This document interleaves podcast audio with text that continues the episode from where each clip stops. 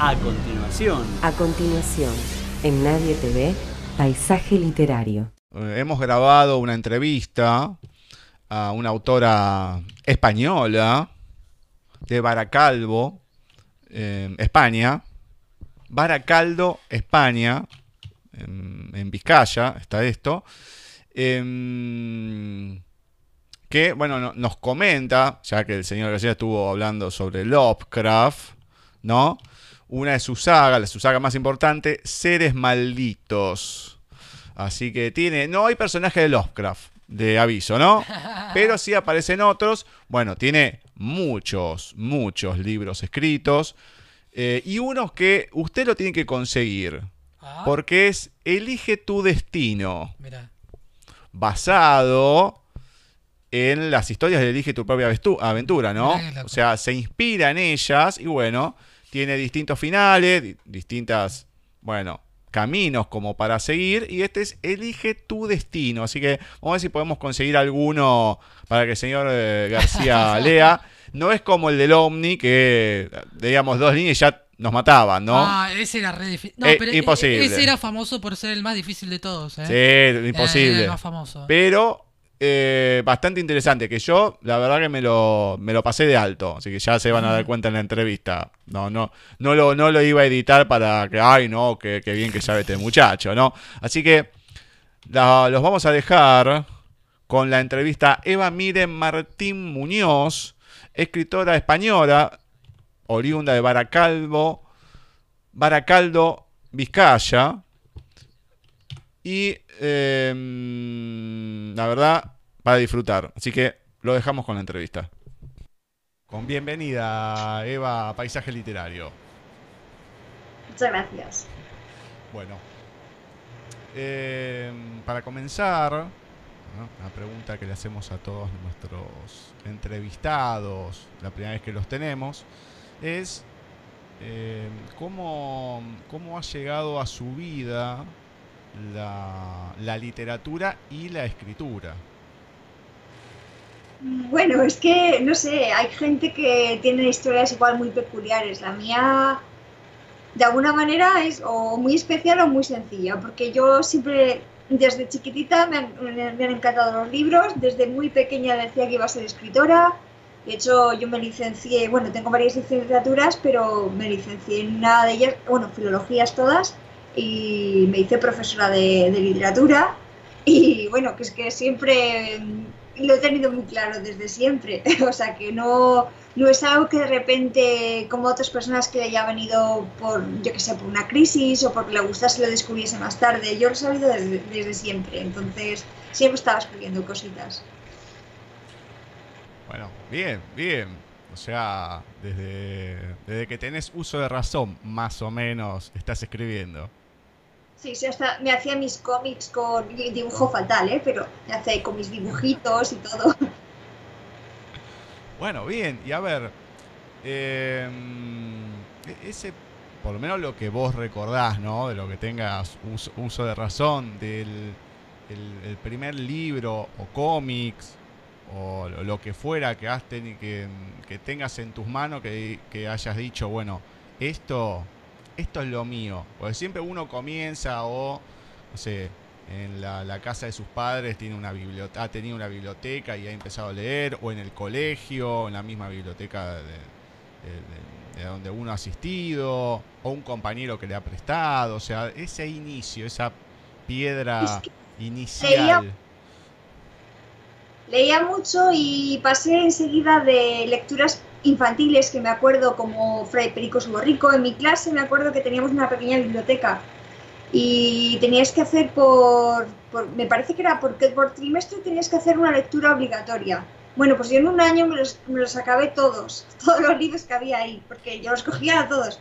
Entonces, una vez que pasé de los pequeños, en España tenemos una, hay una serie que se llama El barco de vapor, y me los leí todos, los infantiles, los rojos, los naranjas, todas las series. Y de los de Elige tu propia aventura, llegó un día libros más adultos que, encontré en la biblioteca del cole también. Y uno de ellos era um, El Hobbit. Y lo leí con, no sé cuántos años tendría, 9 o 10, era muy pequeña y me lo leí. Luego, luego descubrí a Coy, a Donan Coyle, a Asimov, a un montón, o sea, es que, eh, bueno, uno de los primeros libros que tuve yo míos físicos fue Relato de un náufrago de García Márquez y, me, y lo tengo leído, pero no sé, tropecientas veces. O sea, es que tengo muchos recuerdos porque además tengo mucha memoria, entonces no es como otros que, que no se acuerdan del libro. Yo me acuerdo de un montón de libros. Bueno, qué privilegio, no solamente te gusta, sino que encima tenés la, la memoria para, para, cada uno de ellos. Sí. Eh, Relatos de un náufrago. Yo lo leí en el secundario y no a todo el mundo le, le ha gustado porque, bueno, digamos que es algo me, medio reiterativo, o sea, no, no hay mucha variación. Hombre, valse y nada más. O sea, y pasa el tiempo, pasan los días, todo y... O sea, no, no es una emoción como puede llegar a tener, como lo has nombrado, el Hobbit. Sí, a ver, es, es, más pausado, más, pero bueno, ya, es que también soy, a mí me gusta mucho el realismo mágico en la literatura, de hecho tengo, tengo especialidad en literatura hispanoamericana y me tira mucho esa, esa manera de escribir, pero bueno, no, yo no escribo así para nada, ¿eh? porque luego escribo de otra manera, pero como lectura sí me gusta, sí que me gusta. Bueno, hablando un poco también de, de, de decir que no, no, se, no escribís así y demás. Eh, sacando lo que nos me has comentado, que te acordás del relato de un náufrago, Asimov, bueno, has, nom has nombrado algún que otro autor. Eh, esta pregunta siempre la hace, es, es fundamental para nuestra profe, Ceci. Eh, tus autores predilectos, o de preferencia, eso que decís, bueno, estos los elijo. Pero mis favoritos son, intentando decirlos por orden, pero va a ser imposible, son Stephen King, Tolkien me gusta mucho. Josh Martin también me gusta, pero bueno, me está defraudando. Eh, me gusta mucho Edgar Allan Poe, eh, Horacio Quiroga, Juan Rulfo, eh, Dan Simons me encanta. es que tengo un montón, tengo un montón, pero esos son los que mis favoritos. Muy bien, y bastante variedad de nacionalidades, digamos, ¿no? Vas pasando de uno a otro. El realismo ruso que se me ha olvidado y bueno. Eh, ya hay con dos que me compraste. Ya nombraste a Simov, ya nombraste a Stephen King. Así que bueno, conmigo vas a ir bien seguro con esos dos autores. King y Poe para mí son. Bueno, y Charles Dickens también me gusta muchísimo. Muy bien, muy bien. Bueno, a ver. Eh, ya un poco los comienzos, demás, ya, ya lo hemos hablado. Perdón, he olvidado de uno que me encanta eh, tengo que decirlo porque es de ciencia ficción y lo he nombrado. Eh, Orson Scott Card, el de Hodender, que me encanta, me chifla. Sí, bueno, muy bien, muy bien. Acá nosotros en el programa, hace un par de años, hemos leído algunos, así en, digamos, fragmentados, ¿no? Que dan justo mm. para el programa miércoles a miércoles de Elige tu propia aventura. Ah, Eh, yo por lo menos cuando estuve en el, en el, primario, que recién empezaba, acá en Argentina recién salían, eran de tapadura. Hoy en día la editorial acá Atlántida, quien los distribuye, la tapa blanda. Bueno, uno los recuerda de esa manera, tenían otro, sí. otro gustito, ¿no? Tapadura. Sí. Y, y, fueron furor. Los primeros creo que eran 31, que, que fueron toda la, la primera edición eh, era un, un, furor en los años 80, por lo menos acá en Argentina.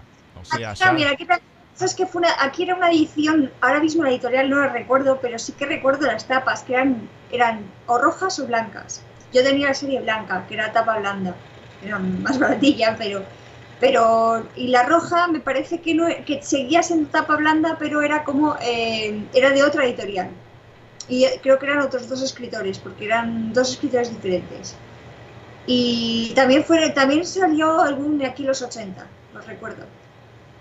Yo no leí hasta los 90, pero o, finales de 80, principios de los 90. Bueno, sí, más o menos. Yo mediado de los 80, un poquito más.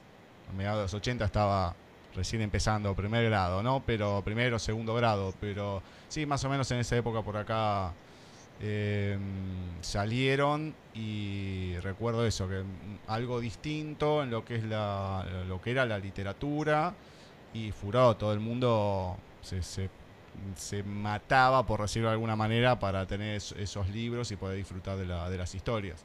Las historias que uno, uno en, la, en la niñez, bueno, van, van despertando el gusto, ¿no? De, de la aventura, precisamente, elige tu propia aventura, de, de- de- de la escritura, bueno, esas historias tan, tan originales.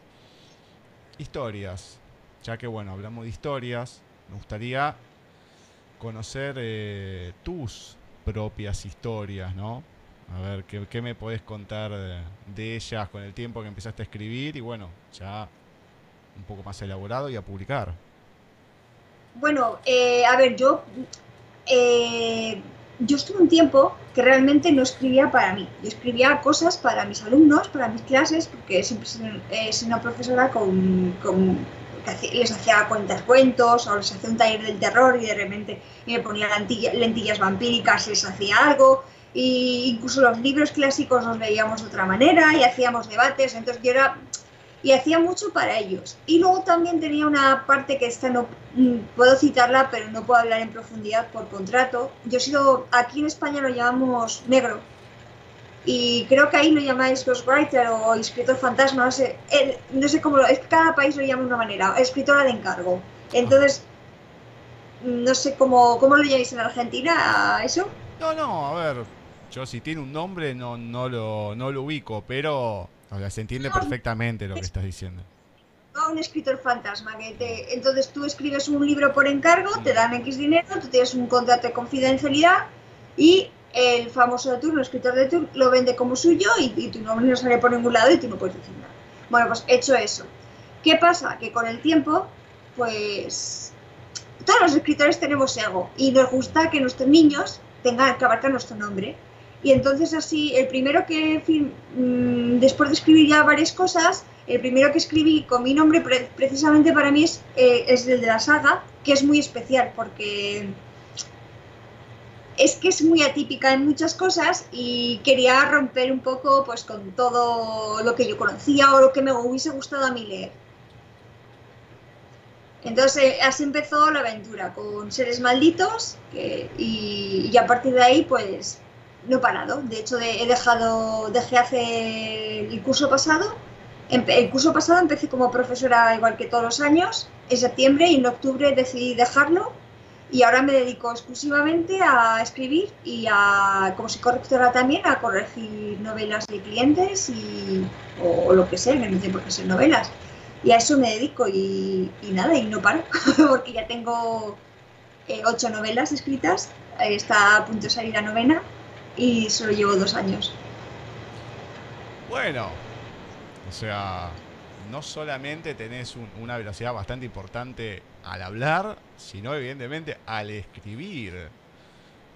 Eh, a ver, ¿cómo, ¿cómo te surge? Porque hay que escribir todo eso en tan poco tiempo, más allá que a lo mejor ya lo venías preparando de antes, ¿no? Pero No, no, ¿cómo, que va, que va. cómo- cómo surgen la- las ideas para, escribir y cuál es tu metodología a la hora de ponerte a escribir? Mira, esto es algo que a mí cuando me viene gente, de hecho yo- hay gente que puede pensar que soy borde porque no respondo con la verdad o porque no sé. Es que de verdad mi método es el antimétodo, o sea, no se puede aplicar a nadie porque es me funciona a mí y es como yo tra- funciono, como funciona mi cabeza, pero no creo que sea apli- aplicable a mucho más gente, porque cada uno, yo por ejemplo no trabajo, yo escribo mentalmente o tengo una idea o veo una imagen y empiezo a escribir una historia y de esa historia sale una novela y además que es que no es que salga eh, que lo, que lo tenga que pensar. Igual estoy dos días pensando to- to- todo, el- todo el rato en ella y a los tres meses ya ha salido mi novela Ah, algo así Eh, de hecho Seres Malditos nació de un micro relato que escribí en Facebook un día que estaba estaba mm, era un puente aquí en España el 12 de octubre que es el día de la hispanidad y del Pilar y me aburría y escribí un, un comienzo, un relato, un, era un microrelato. Y gustó tanto a la gente que empecé a ampliarlo y esto fue en octubre. Bueno, pues eso fue el comienzo de la saga. Y la saga salió, eh, pues ese mismo año. Eh, salió en enero. O sea que de una cosita empecé, empecé, empecé y como se me va ocurriendo. Y es verdad que yo, por ejemplo, anoto las cosas a posteriori. Por ejemplo, si he escrito algo en un capítulo hoy, pues anoto un mini resumen de una línea de lo que he puesto con las fechas. Pero no, porque el resto lo tengo todo aquí. Y es aquí donde trabajo. Entonces no necesito archivos, no necesito escribir nada. O sea, vos vas, vos creas toda la, la novela en tu cabeza y una vez que la tenés completa, que por lo visto no te lleva demasiado tiempo, ahí recién la empezás a escribir. Completa no porque no me gusta, porque yo tengo el comienzo y el final. Ajá. Y, del, y, y en el medio me gusta ir sorprendiéndome a ver, dejar libre. Y de hecho a veces me hago alguna tontería, algunos apuntes de cosas que quiero eh, que ocurran, ¿no? Pero muy básicos. Y a lo mejor ha pasado otra cosa y lo desecho porque prefiero que, que ocurra de otra manera o porque se ha enriquecido tanto la que me viene mejor otra, otra historia.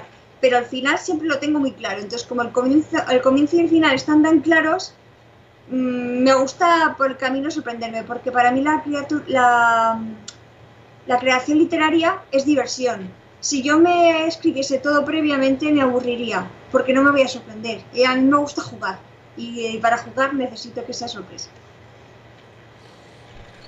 Bueno, bien, bien. Bastante, bastante claro. A ver, cada uno tiene su método. No, no- no te lo preguntaba para ver si otro le podía servir o no. Pero mm, es interesante porque si bien hay patrones que a veces se repiten, si no, mirá, yo me siento a la noche o a una determinada hora.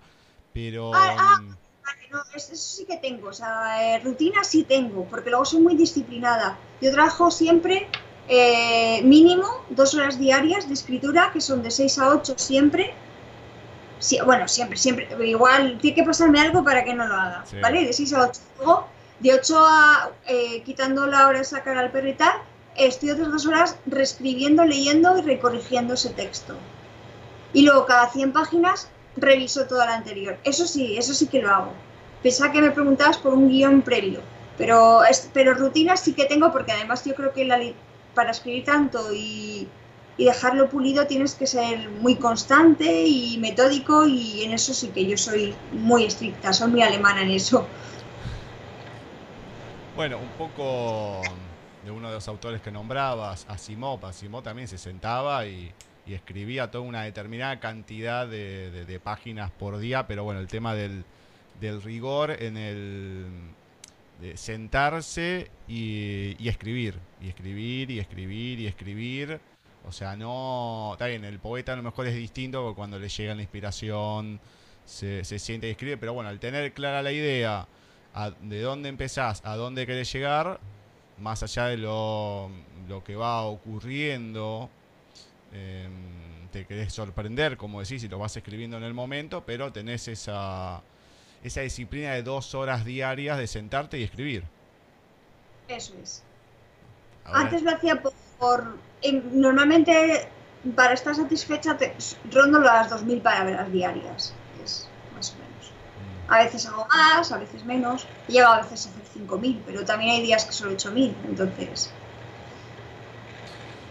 Te, te un poquito a lo, que me decías de escritora fantasma, ¿no? O sea, mm, creo que es la primera vez, por lo menos en, en paisaje, que tenemos una persona que se ha dedicado a eso. Em, ¿Cómo es, digamos, que el, el sentimiento, te digo, ¿no? De escribir algo para otra persona y no el no poder decirlo, pero qué sé yo, como poder desprenderte de, de esa obra para dársela a otro autor. la primera vez hace emociona y emociona más el dinero, ¿no? También, porque al final lo haces por eso, pero mm, yo no sé cómo lo harán otros. Yo eh, tenía una buena idea y, y la desarrollaba y si me ocurría un buen chiste o un buen tal, y, o sea, y no es que me lo quedase para mí lo mejor, para sino que lo ponía, ¿no? Y entonces ahora yo con el tiempo me arrepiento porque al final son hijos míos, hijos que das en adopción. Entonces, sí, da un poco, da- a ver, da cierto orgullo, mm, igual ir por el metro y ver que alguien está leyendo ese libro que es tuyo, aunque no lo sepa la gente, entonces te da, te da risa, ¿no? Y ah, claro, o que alguien lo comente, o, o, incluso que no le gusta y tú te tienes que callar. no puedes, puedes ponerte ahí a, a vocear, pero, pero es una sensación muy rara. Y a mí realmente, o sea, lo hice hace, hace un par de años otra vez, cuando ya estaba yo con mi nombre, por amistad, con alguien que además no teníamos ni cláusula de, de confidencialidad, y además que era por cuatro duros, era por amistad. Y la experiencia no, no me gustó, no me gustó porque luego además pues, se atribuyen X cosas que no, que no son suyas. Y por eso yo pues, no, no creo que lo volviese a hacer, no, no, lo, no creo. O sea, tendría que... Hombre, vamos a ver si necesitas comer, pero prefiero, prefiero pasar hambre yo y escribirlo yo. Y luego, y que la gente que lea lo que yo he escrito, pero con mi nombre, que me conozcan a mí. Además que encima, claro, uno se pone a pensar, más allá de, de tu parte, la, la otra parte, ¿no? Porque, qué sé yo, es algo tan propio lo que uno escribe y, y le ofrece a, la, a otra persona. También que me imagino que lo harán por una pu- puramente comercial, ¿no? La otra persona. Pero... mm, De hecho, hay editoriales ¿eh? que funcionan así, editoriales con eh, todas, que tienen un listado de negros y les encargan X obras por encargo y se las, y se las dan a otros autores de renombre. Y es editoriales que funcionan así, que dices, increíble, pero sí.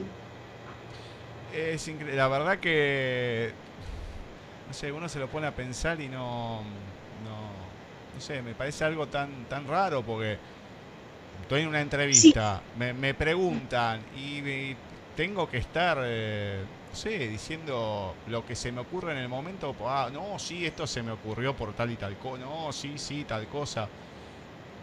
No sé, me parece algo tan vacío que, no sé.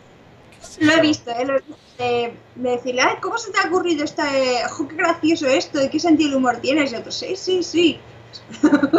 Bueno, pues nada. Claro, es algo, algo raro, no sé. Eh, no sé, yo a lo largo de mi vida, no, no en la escritura, pero a lo mejor, qué sé yo, en el deporte, uno ha practicado varios. Y, y voy a decir, bueno, a mí me gustaba ganar, tampoco me gustaba ganar porque me dejaran ganar, ni porque, bueno, esté ganando haciendo trampa. O sea, uno... Mérito que- propio, es la satisfacción de él. Pero bueno, yo qué sé. También es verdad que, es, que esto lo suelen hacer gente que ya tienen un nombre y que el nombre va a vender. ¿Vale? Entonces, como lo que necesita, lo que buscan es el dinero y ya tienen su nombre hecho, pues algo que, le- que les cuadre con un estilo parecido, con un tal, porque además te suelen dar un guion ellos de, de lo que quieren. Entonces tú con ese guion desarrollas. Increíble, la verdad que eh, la primera vez que toca en, en siete temporadas en paisaje comentar algo, algo así y no sé, sin, sin palabras, sin palabras. Bueno, quiero que me comentes un poco, ya lo, lo nombraste, eh, cómo, cómo inició la idea ¿no? de la saga de Seres Malditos, pero quiero que me expliques eh, en sí en qué trata la, la, la- la saga y un poco de, lo- de los libros, comentame. Vale, ¿de todos en general o solo de la saga? Comentame de la, de, la saga en sí, ¿no? O sea, son tres libros, hay un cuarto que está por salir. Eh, bueno, ¿cómo, ¿cómo viene la, la saga esta de Seres Malditos? Más allá que me has contado de cómo iniciado con el tema de- del micro relato y eso se, se amplió. Sí, eh, bueno, pues el Seres Malditos es una novela coral, es decir, tiene muchos protagonistas. Está, el- el- digamos, hay un protagonista más especial que de cuyo nombre no se sabe, ¿no? Se, se hace llamar yo, cada uno te le llama con un mote. El nombre no es misterio hasta, hasta el final, no se va a desvelar, porque es uno de los misterios de, de la saga. Eh, entonces, eh, la historia transcurre, eh, está a modo de como Juego de Tronos, cada capítulo lleva el nombre del personaje del que ocurre, ¿no? Y se van alternando las historias, que es un microcosmos de personajes que se va, que se van mezclando, ¿no? Entonces, esos personajes son todos, o la mayoría, son seres sobrenaturales, ¿vale? Que luchan por, por su lugar en el mundo, porque es una alegoría del ser humano, ¿no? De la, de la búsqueda de la felicidad eh, cada uno hace a su manera, pero de manera cruenta, porque es una saga gótica. Entonces los personajes, pues principalmente son vampiros, son nigromantes, demonios, aunque también hay seres humanos y bueno, hay una muñeca diabólica también y, y, juega mucho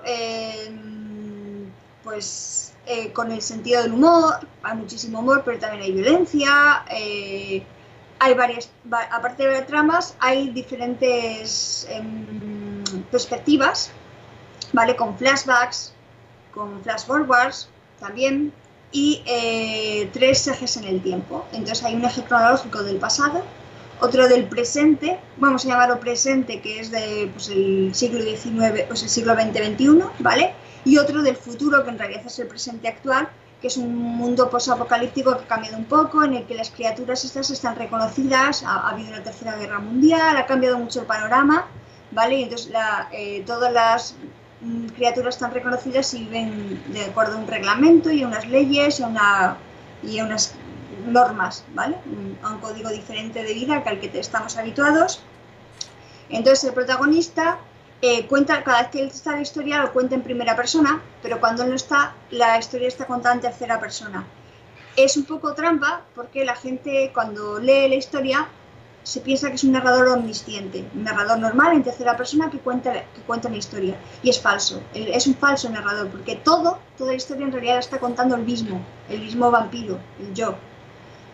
Y eh, como es empático, porque tiene un poder que, eh, que sabe todos los pensamientos de los personajes, nos está contando realmente la historia, pero cuando quiere se, se sale de, la, de cámara y es como si fuera grabando al resto de personajes, como si él no estuviera, y hace como que desaparece. Pero cuando quiere aparece en escena y entonces por eso aparece la primera persona.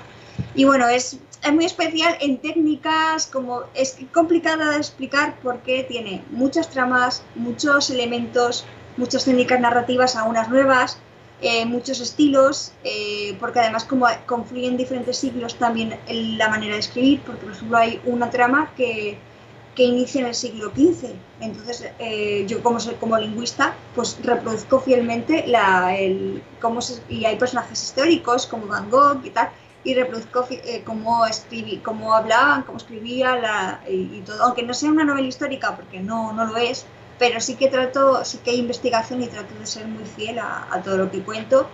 Y bueno, y luego es una, es una reinvención de, porque no es la, no es la típica de, o sea, es, es para adultos porque no es, no se parece nada a Crepúsculo, ¿vale? No es, no es, no es para jóvenes, es visceral, es profunda, también es muy crítica y es cañera eh, muchos, en muchos sentidos. De hecho, eh, yo sé que esta saga no deja de indiferente a nadie, o, te gusta mucho o te deja o, o- o no no conectas porque es diferente, es muy muy personal. Sí, más allá del personal, se nota que es diferente, no solamente por los personajes, eh, de, de la mezcla de todos estos seres malditos, como lo has intitulado la saga, que em, el origen, la conversión y metamorfosis son lo- los tres libros que están editados. Sí, ahora en, en nada, en menos de un mes sale el cuarto que es Venganza. Muy bien. Bueno, se nota, como te comentaba, sí, que son. es algo muy personal, pero bueno, la. no sé, distinto. La verdad que. mm, Ah, Igual dicho así queda feo, como diciendo, ah, solo me gusta a mí. No, no, ten- hay un montón de seguidores, pero un montón. Y estoy contenta por eso, porque porque además que yo es que creo que es una serie, queda fatal decirlo porque soy yo, pero quedaría muy bien en, en serie en televisión o en peli. No, a ver, Es- eh, hay poco. Sí, por favor, decime, Eva. que es, que es muy, muy visual, muy cinematográfica y, y todos mis lectores están como locos de, ay, ojalá hagan una serie, ojalá. Si aquí alguien me ve, estoy dispuesta, ¿eh? Muy bien. No, no, además que con la temática y todo es muy de películas de, de- de actualidad. O sea, eh, o sea que eso, pero de seguro. Y lo que te comentaba no, no es porque solamente lo digas vos, que tenés gente que te sigue y demás, sino que se nota por lo que estás contando que no es algo, una, a ver, una receta como hay muchas o novelas románticas o de diversos e- estilos que vos decís, bueno, pasa esto, pasa esto, aquello. Se nota que no, no es algo común. Es que rompe todos los tópicos. Por ejemplo, el vampiro, el protagonista, aparte de empático, que nace empático con un montón de problemas eh, familiares y tal, es homosexual. Eh, no es que sea, oh, oh, pero es algo que no se ha visto mucho en la literatura. Pero no utilizó eso para hacer una literatura eh, de temática gay, ¿vale? Sí. Que explotarlo. No, es una condición más que evidentemente le influye en X cosas y también siente, se siente perseguido por X cosas. Eh, luego los- los- a los monstruos no es que mm, en la literatura juvenil o la literatura que estamos más acostumbrados, tú ves al monstruo desde fuera. Y aquí lo vamos a ver desde dentro, desde la perspectiva. Entonces tú vas a estar dentro de él, vas a ver lo que hace, lo que siente y, y es... Por eso es el tratamiento, luego es muy, hay muchísima crítica social, eh, hacia la iglesia, hacia el- la corrupción del de los gobiernos. Hay un montón de cosas y, y aparte, bueno, muchis- es, también es muy ácido, tiene un humor muy negro eh, y no se cortan escenas de ningún tipo. Entonces, en ese sentido es que es, es, es diferente. Bueno, continuamos con el thriller sobrenatural La Condesa Muerta. Vamos, seguimos un poco con, con la temática así media truculenta, ¿no? Por el tema de los seres y demás, ¿no? A ver, comentame un poco sobre este thriller. Vale, este, este, mm, este, mira, este surgió, si queréis, si os gusta la anécdota, eh, yo acababa de escribir, bueno, yo había escrito ya el segundo de Seres Malditos, el de la conversión, me había atacado un perro, porque intentó atacar al mío, entonces, bueno, para salvar al mío, pues me desgarró la muñeca, y entonces estuve un verano, pues que no podía escribir, porque, bueno, que había perdido movilidad del, dedo, bueno, me había hecho una avería, y estuve todo un verano que no podía hacer nada y leí un montón. Y recuerdo que cogí un libro y en la primera imagen del libro hablaba de una mano, una mano blanca. Y entonces eh, me hizo una chispa, cerré el libro y en mi cabeza, como no podía escribir, escribí el comienzo de este libro, La Condesa Muerta. En, eh, y en septiembre, que no debería, me puse ya a escribir. No, eh, escribía fatal porque me dolía un montón y me ha costado muchísimo recuperar eh, la mano, pero me lo escribí, empecé en septiembre y el año pasado, no, el año pasado no, porque ya estamos en, bueno, sí, estamos en 2018, pues en 2000, no, fue en noviembre.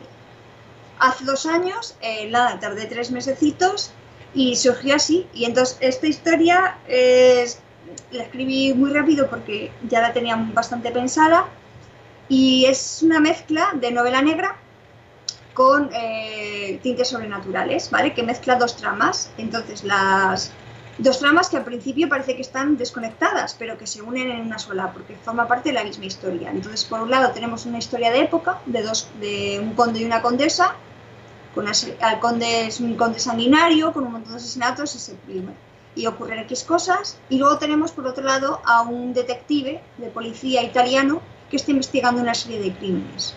Y entonces vemos cómo al final esas dos tramas se confluyen y eh, acaban en, en una misma, ¿vale? Con la investigación y, mm, de, de los asesinatos y qué ocurre y, con y se desvela toda, toda la, todo el misterio, ¿no? Y este sí que es más comercial. Bien, ahora este, este me parece que me interesa un poquito más. El psicotriller Los Ojos de la Muerte y su secuela Ángela. Comentar cómo es psicotriller. A ver, ¿cómo es esto? Un psicothriller es, pues, em, vamos a ver, es como, mm, como psicosis, ¿vale? Que es, un- es un- tiene elementos, no es terror puro, aunque sí que da pánico y depende, vamos, el terror es muy subjetivo. Hay lo mismo que el humor, ¿no? Hay a gente que esto le da miedo y a, otra gente que no, y la risa es lo mismo, ¿no? Pues eh, psicothriller tiene componentes un poco de terror, pero sobre todo lo que es es una tensión psicológica, ¿no? Que no se basa tanto en... Por ejemplo, si estuviésemos hablando de cine, no se basa tanto en, en casquerías o golpes o tal, sino en tensión continua de algo que va a pasar como ocurre en, en, El Resplandor, por ejemplo, aunque eso no está, pero sí que, por ejemplo, en, pues, el que te he dicho, ¿no? En, en Psicosis o en otros, otro tipo de, de libros, ¿vale? Bueno, porque sí, Psicosis es un libro, aunque la película eh, lo conocemos por la película todos, pero bueno, es- sería ese tipo de género, ¿no? Que juega con el miedo psicológico, más que el del terror mm, orgánico, ¿vale? Y este, esta historia pues nació de un, relato que escribí yo con, pues, con 14 años, ¿vale? Que gané un premio, con el que gané un premio, y lo tenía ya aparcado. Este relato lo había leído mucho a mis alumnos en clase, les gustaba mucho, y decidí recuperarlo y convertirlo en una historia. Y en una historia larga, y así nació Los Ojos de la Muerte, ¿vale? Que además es- me ha dado muchas satisfacciones porque además de que me quedarme precioso, no, chulísimo. Eh, bueno, eh, también me ayudó en mi duelo porque en el proceso pues mi perrita pues se enfermó y murió, ¿no? entonces el libro está dedicado a ella, de hecho se ve el comienzo que hay una dedicatoria pues muy emotiva dirigida a ella. Me dio muchas satisfacciones también porque fue la primera vez que con un libro yo conseguí ser bestseller internacional, no solo en España, sino en, en Estados Unidos, en todos los países de habla hispana y en España incluido, ¿vale? Y México también. Y, y, fue, pues, digamos, el libro que más me ha hecho conocer y más lectores me ha dado, ¿vale? De hecho, eh, gustó tanto que tuve muchas, mucho- muchos mensajes que me, pedí, que me pedían, ay, por favor, haz una continuación explicando esta parte o me gustaría que siguieses con este personaje. Y entonces, yo aunque yo he escrito Los Ojos de la Muerte con un final claro, era tal, lo que pasa es que ese final, es, mis finales me gusta que sean un poquito de, que dejen una duda, ¿no? Que dejen, no me gusta darlo todo masticado al lector, porque a mí no me gusta así como lectora, no me gusta que como lectora me traten como tonta, me gusta que me hagan pensar, que no me lo den todo masticado y que yo construya algo. A mí es, como me divierto. Que tengo un reto y que eh, entonces, aunque mi final para mí era muy claro, ese final no es tan claro porque siempre origina entre los lectores debate de, ah, yo creo que ha pasado esto, yo creo que esto otro, y como además mis personajes no son planos, sino que tienen muchas aristas, son muy humanos, eh, siempre tienen, originan debates, ¿no? De qué favoritos y, y, y cuáles, y unos odian a unos, otros, otros les gustan a otros y discuten sobre ello. Entonces, agarré de un debate, pues todos se pusieron de acuerdo para decirme que les gustaría esta parte y dije, bueno, vamos voy a pensar. Y entonces se me ocurrió una idea y dije, ¿por qué no? Pues voy a explicar el origen de la maldición, pero desde otro punto de vista que me estáis pidiendo vosotros. Y así salió también el de Ángela, que, que no estaba previsto, pero, pero bueno, que también ha quedado, no es tan especial como el primero, porque el primero a mí tiene, es, es- para mí es muy especial porque tiene mm, un componente emocional importante, primero porque yo escribí con muy pequeña el relato, muy jovencita, y bueno, y luego porque para mí ese, ese libro está unido a mi perra, ¿no? Entonces es como, no sé, o sea, eh, eh, escribir, terminar de escribir, me acuerdo que terminé de escribirlo y, bueno, eh, eh, el libro lo terminé a finales de junio de escribir, ella murió el día 1, el 1 de junio, y yo ese mes yo creo que aguanté porque, porque tenía que escribir el libro, porque fue cuando acabó el libro y hace... Entonces, para mí, luego ver tan toda la buena acogida que tuvo el libro y buena acogida y, trolls, ¿eh? un montón, porque ahí sabes cuándo funciona el libro, porque me vinieron un montón de, de de gente atacando, comentarios, eh, bueno, un montón de reseñas falsas y de acosos y de, y de, todo. Entonces digo, este libro no está tan mal, porque cuando un libro no gusta, nadie se mete contigo, es que no existes. Y yo, a mí me atacaban por todos lados, entonces entre las felicitaciones y que me atacaban dije, bueno, he escrito algo muy bueno. Bueno, qué, qué, buena, qué buena comparación. Cuando te atacan también es que, bueno, ha, ha dado resultado algo, ¿no? Algo, hay algo que ha movido que, que bueno, que, que incita, que incita a eso, ¿no? No pasa desapercibido, precisamente. Bueno, bien, uno que dice cuando hay un nacimiento o algo, que se viene con un pan debajo del brazo, bueno, en este caso, bueno, con una partida, digamos, se ha, se ha cerrado el círculo con, el, con, la novela y que ha tenido un, un- un éxito bastante importante, no solamente en España. Así que, bueno, eso, digamos, Sí, de hecho, bueno, pues me hicieron una entrevista en Miami, otra en Chile, o sea, que cosas que a mí nunca me habían pasado. Dije, bueno, qué guay. Muy bien, genial. Y antes, antes de, de pedirte a ver si tenés algo para, para poder leernos de, de, de tu obra, eso lo, lo que elijas vos, quiero que me comentes, ya sacando un poco de lo que es la, la literatura, ¿no? También eh, has escrito un manual práctico de comunicación escrita. ¿Cómo es este Sí. manual? Bueno, es que claro, yo soy profesora, es, eh, es un. Es, evidentemente es un libro técnico, no es literario, ¿vale? Para gente pues que necesita. Está orientado, tiene varias partes. Una es de errores comunes en castellano para saber corregirlos. Otra es sobre la comunicación en sí, los elementos que funcionan, comunicación sobre todo a nivel escrito. Y las, las dos últimas partes están centradas en textos tipo oficiales y comerciales. Entonces, eh, con modelos prácticos, porque hay muchos ejercicios para practicar, no solo teoría, además la teoría está explicada pues, de manera amena. Pues, por ejemplo, si tienes que redactar, yo qué sé, una esquela, una, un- una reclamación a un oficial, a, a, yo qué sé, a cualquier organismo oficial en un país, ¿no? A Hacienda, a tal, o, o un pagaré, o un fax, o tal. Entonces hay modelos de saber cómo se tiene que escribir, con las fórmulas, errores típicos que se deben evitar y eh, que- con un montón de recursos pues para saber redactar ese tipo de hasta emails y de, de descargo, de denuncias, de reclamaciones, de, de felicitación, de un montón de historias y eso. Lo único que yo pensé que me ibas a, como el otro día, o sea, hace un rato me habías hablado de Elige tu aventura, tu aventura, pensaba que habías, que sabías que yo había escrito, que tengo una colección de Elige tu propio destino, que es una versión de Elige tu aventura, pero para adultos. No, no. No, no, no, lo te- no tenía ni idea, pero comentame, por favor. Preguntaba, digo, me va a hablar de ello. No, y no, ahora no, con- pero te digo que se me escapó eso. Pero Bueno, se pues me yo escapó totalmente, por favor, comentame. Pues yo, eh, como yo era muy fan de este, y tú también, porque me lo has dicho hace un rato, de Elige tu propia aventura, yo quiero, digo, yo quiero jugar, pa- eh, mm, porque estaría muy bien esos ese mismo tipo de libros, pero con temáticas para adultos. Y entonces hice una serie que se llama Elige tu, Elige tu destino, ¿vale? Es muy parecida, pero con temas adultos. Entonces hay dos series, está la serie Thanatos y la serie Eros.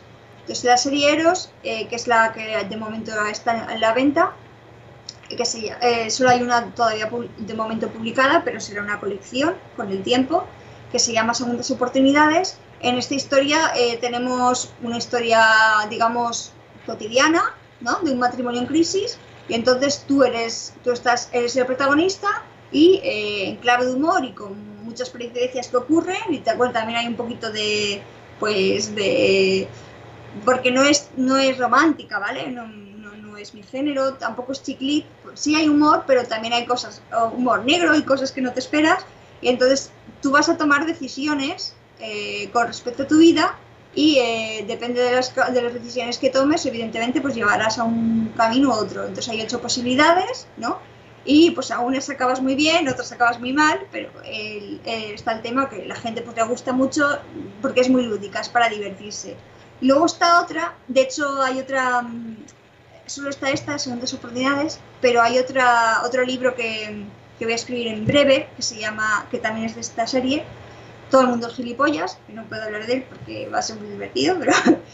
y, y luego la serie Thanatos, que es la que más esperan mis, mis lectores, es, el, es la el mismo funcionamiento, tú eres el protagonista, tú vas decidiendo, pero eh, tienes que averiguar una serie de crímenes. O un hay un crimen y tienes unas pistas o tienes que, y tienes que resolver un misterio. Entonces tú vas a tener que ir siguiendo, siempre aplicado al mundo adulto. La pregunta, ¿por qué Thanatos le pones a, a esa serie? Porque, a ver, yo, eh, yo soy licenciada además en filología eh, clásica, que es Ah. griego latín, y claro, eh, lo latino y lo griego me tira mucho, entonces dije, pues dos series. Eros, que es la de amor, pero no porque sea romántica, sino porque tal, y Thanatos, que es la serie, la colección negra de misterio, la de novela negra, entonces digo, pues perfecto, Eros y Thanatos. Perfecto. Bueno, sí, suena Eros, bueno, uno de más tiempo, pero Thanatos, y bueno, o sea, a lo mejor tenía otro. Sea, el nombre Thanatos es, a ver, no solamente en el, en el cómic, ¿no? Pero es un nombre pesado desde el lado de lo, de lo más oscuro, digamos, ¿no? Por eso a lo mejor tenía venía, venía por otro lado el, el de Thanatos. No, significa muerte, entonces ¿qué vas a hacer? Serie muerte, creo, mejor en griego. Muy bien, perfecto. No, no, la verdad que se me había se me había escapado de eso. Bueno, vamos a ver si podemos conseguir alguno, ya que eh, Diego, el otro integrante de Paisaje, como te había comentado, hace un par de años estuvo bastante leyendo el tema de Elige tu propia aventura. Dos o tres libros eh, eh, leyó hasta que, bueno, no, nos liquidaron. Eh, algunos reintentamos, bueno, no, seguirlo para el otro lado y sí, no, nunca tuvimos una suerte muy buena que digamos. Así que, bueno, vamos a ver si podemos conseguir alguno para poder leer alguna línea y, mm, bueno, a ver hasta dónde llegamos, ¿no? Esperemos que no terminemos en la segunda página, porque, bueno, sería muy mala decisión nuestra. Pero... El, el mío tiene ocho finales y son muy diferentes, pero no mueres, no, no acabas desde el principio, o sea, mueres en sentido metafórico. O sea, los finales intento que, que, llegue- que, te- que tengan una lectura de X tiempo, porque si no es frustrante. Eh, sí, no, por eso. El, el último que habíamos leído nosotros, que nos quedamos totalmente frustrados, fue el, el del Omni, no me acuerdo cuánto, uno de los clásicos, Elige tu propia aventura. Y no, fue totalmente frustrante. Cada un paso que damos, la otra hoja ya nos habían liquidado, ya había pasado una cosa, la otra. Más sí, deja ahí, no lo leas más. no, no tenía seguir, seguir o ir por otro lado, porque cada cosa que hacíamos era un, era un desastre. Así Bien. que.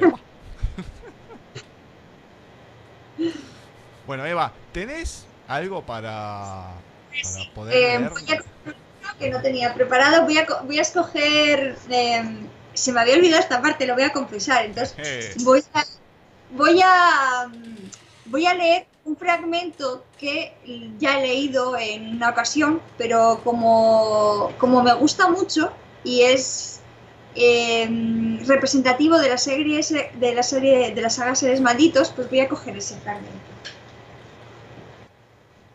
A ver. Bueno, este fragmento corresponde a el protagonista, a Joe, ¿vale? Eh, en, el, en el eje temporal de cuando era niño, es decir, todavía es mortal, no es vampiro, ¿vale? Y está, y está con su madre. No quiero contar nada porque, porque estropearía la historia, ¿vale? Em, comienza. Empezamos con un diálogo. Dice, hoy volveré a salir. Si tienes hambre, hay un trozo de pizza en la nevera. Gracias, mamá, le respondí. Llevaba unos días tan contenta que hasta me permitía llamarla mamá sin que me arreara una bofetada. Incluso había comenzado a cocinar. La razón se llamaba Pedro, su trigésimo novio. Pero este parecía diferente. Aunque la había conocido siendo cliente suyo, no era un borracho o un drogadicto como el resto. De hecho, estaba empeñado en sacar a mi madre de las drogas y de la calle. No estaba con ella para aprovecharse, ni económica ni sexualmente. Realmente parecía interesado en ella y la respetaba. Nada de golpes ni vejaciones. Llevaban apenas un mes saliendo y yo rezaba para que durase eternamente. Imagínate que incluso se casan y ella empieza a quererme y él me llama hijo y acariciaba la idea de tener una familia. Pedro tenía que ser maravilloso si hacía sonreír a mamá y que ella me mirara por fin como una persona. Yo aún no lo conocía. Ocurrió dos días después, en casa. Nada de presentaciones formales o informales. Simplemente entré corriendo en el baño para orinar y ahí estaba él, me miró con una sonrisa amistosa y me invitó a pasar. Iba en calzoncillos y estaba afeitándose. Así que tú eres el niño de María, ¿eh? Me cayó bien de inmediato. El niño de María, el niño de María, nada de mocoso, mierdecilla o piojo, como me llamaban los otros. El niño de María, repetirlo en mi cabeza me hacía sentir calorcito en el corazón. No pude reprimirme y me lancé a él para abrazarlo. ¡Eh! Tranquilo, chaval, que me corto, respondió alegremente. No le asqueaba que lo abrazara, únicamente le había sorprendido. Más calorcito, una familia. Te quiero, dijo mi boca antes de que mi cerebro pudiera impedírselo. Ups.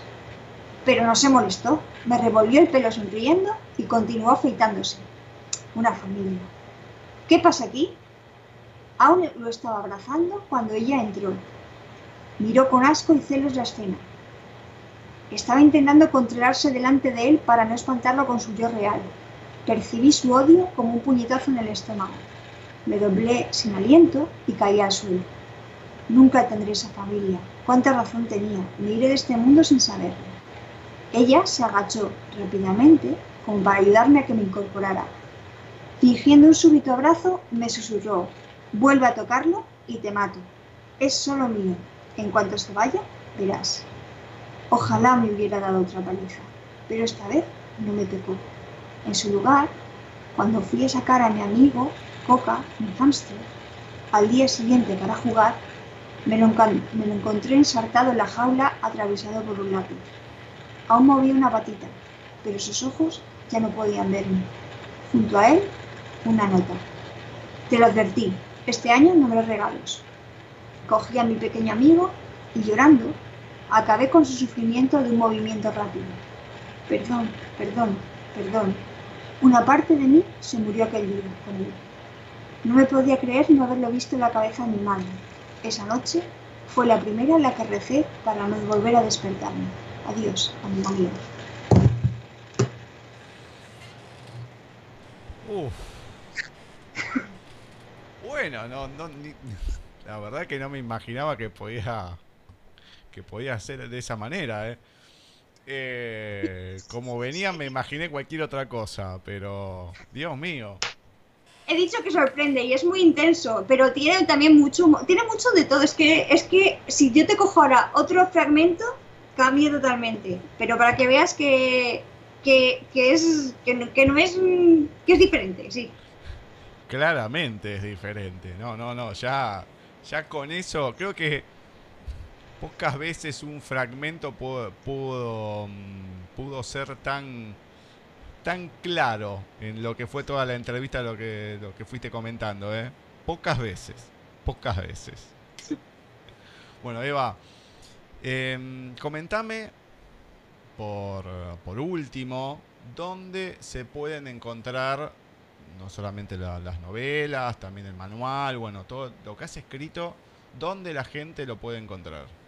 Sí, absolutamente todo de momento eh, está en Amazon, ¿vale? Eh, digo de momento porque nunca se sabe, ¿no? Eh, si un día pues con editorial o cambio, de momento todo, todo, tanto en papel como en digital, están exclusivamente en Amazon porque, bueno, porque la, exclusividad en Amazon ahora mismo me compensa porque hay muchísimos usuarios leyendo con el, el, el, tema de la Limited, que son, es una pagas 10 euros al mes, bueno, no sé cuánto equivale allí, pero y puedes leer todos los libros del mundo, entonces eso a los eh, a nosotros nos viene muy bien porque, por cada página que leen los lectores nos pagan X dinero y es un dinero pues que no te ofrecen en otros sitios, ¿vale? Si tú lo pones en otra plataforma, solo lo tienes por ventas, pero no por como no existe ese esa tarifa plana de lectura, pues mm, es un dinero que al fin al final de mes pues es bastante y por eso ahora mismo todo está en Amazon. Es verdad que, dentro, que en España también yo tengo un montón de libros en papel y dentro de España si hay alguien, si me escribe mucha gente pues que lo quiere dedicado para regalar o tal, entonces pues, lo envío siempre. Claro, fuera, extranjero, fuera al extranjero es más complicado porque es que el gasto de solo del envío es tan caro que no merece la pena. No, claramente, pero siempre hay gente que está escuchando de, de España, por eso también es, es- es bueno saberlo para que la gente, si lo quiere conseguir ahí, sabe que está la posibilidad. O incluso, o sea, y también está fuera, si hay una persona que fuera quiere mi libro y quiere pagar el gas- los gastos de envío además del libro, yo encantada, pero sabiendo que, pues que es dinero, porque claro, a veces es que cuesta más el- el envío que el propio libro. Sí, sí, pero bueno, hay, hay veces que antiguamente, cuando no, no estaba todo tan, todo tan masivo, tan abierto en el mundo, bueno, eh, se mandaban a conseguir los libros del exterior y todo, así que Ahora, ahora como lo tenemos todo tan fácil, lo pone- ponemos pegas por todo. Ah, pero, qué sé yo, si uno capaz que le, le gusta mucho y demás la saga, capaz que dice, no, yo quiero, lo, quiero los libros en papel, o quiero autografiado, lo que sea, no importa en el lugar del mundo que esté. Bueno, si se quiere hacer cargo de, y, le, y vale la pena para la persona, bueno, o sea, que, que- que lo haga claramente, ¿no? O sea, bienvenido sea.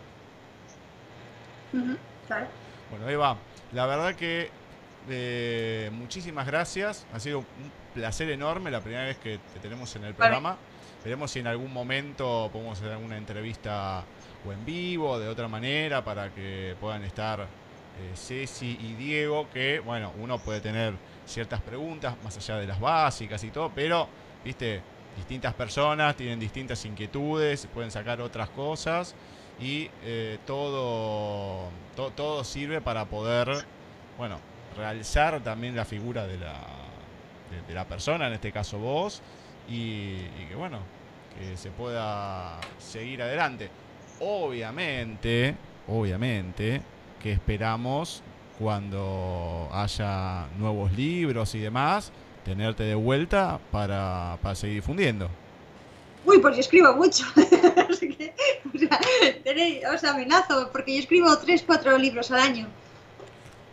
Bueno, nosotros estamos todo, hasta ahora venimos estando seis años, así que el 21 cumplimos lo- lo- los seis años, así que pretendemos seguir estando al aire, así que bueno, esperando de, de esa manera, si son tres, cuatro libros, lo que sean al año, no importa, nosotros vamos a estar esperándote para, para entrevistarte y, y seguir, así que nosotros encantados. Pues yo también. Ha sido un placer y nada, muchas gracias por contar conmigo y por invitarme. No, no, a vos. A vos, Eva. Muchas gracias. Y, y bueno, te esperamos eh, la, la próxima a ver qué, qué otras novedades hay. De acuerdo. Pues sí quedamos. Muchas gracias. Bueno, un beso. Hasta luego.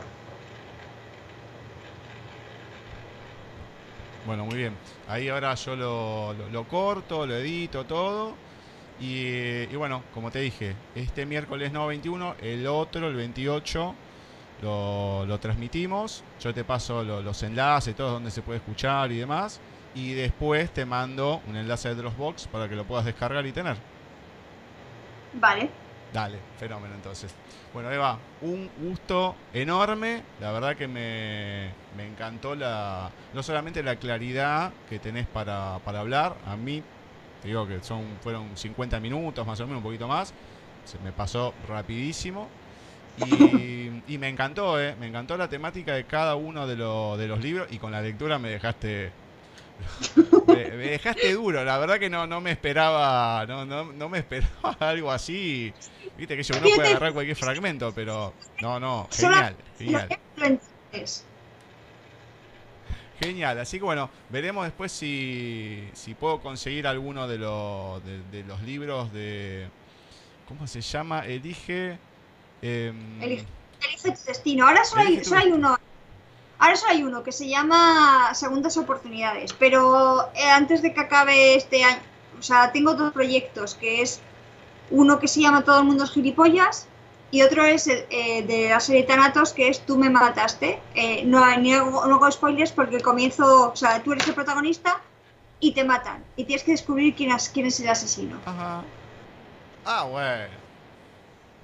Bueno, después veremos a ver lo- lo- los que puedo conseguir y, bueno, los vamos a ir leyendo eh, en el programa. A ver si lo puedo, si este pibe le, parece bien, de a Diego, de, volver con el tema de, elige tu propia aventura, pero desde, otro ámbito, ¿no? De tus historias y, y a ver cómo resulta. Esperemos que se pueda hacer y obviamente con eso le damos también más, más difusión a la, a la obra.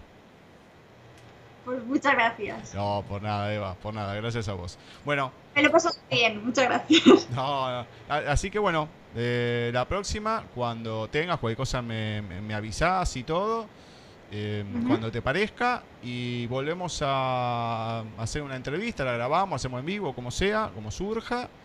Y... El tema de las horas es más complicado, quizá, el tema Sí. del horario.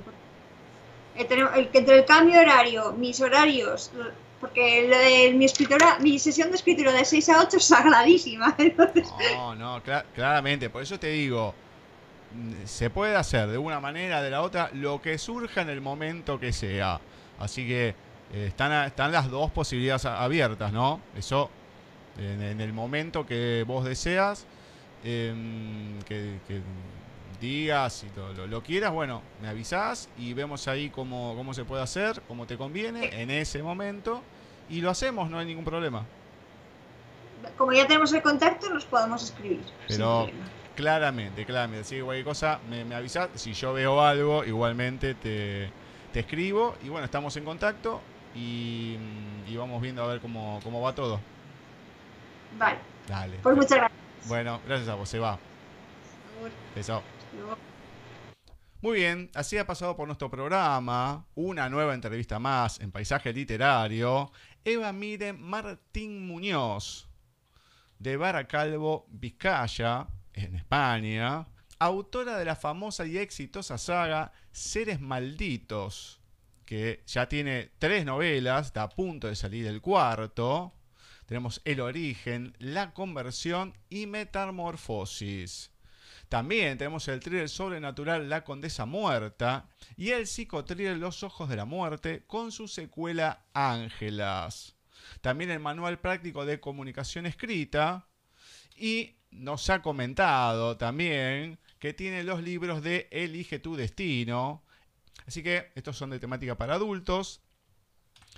Seguramente algo me debo estar olvidando de, de las novelas, de lo que fue comentando, pero ya saben, en Amazon la ubican con su nombre.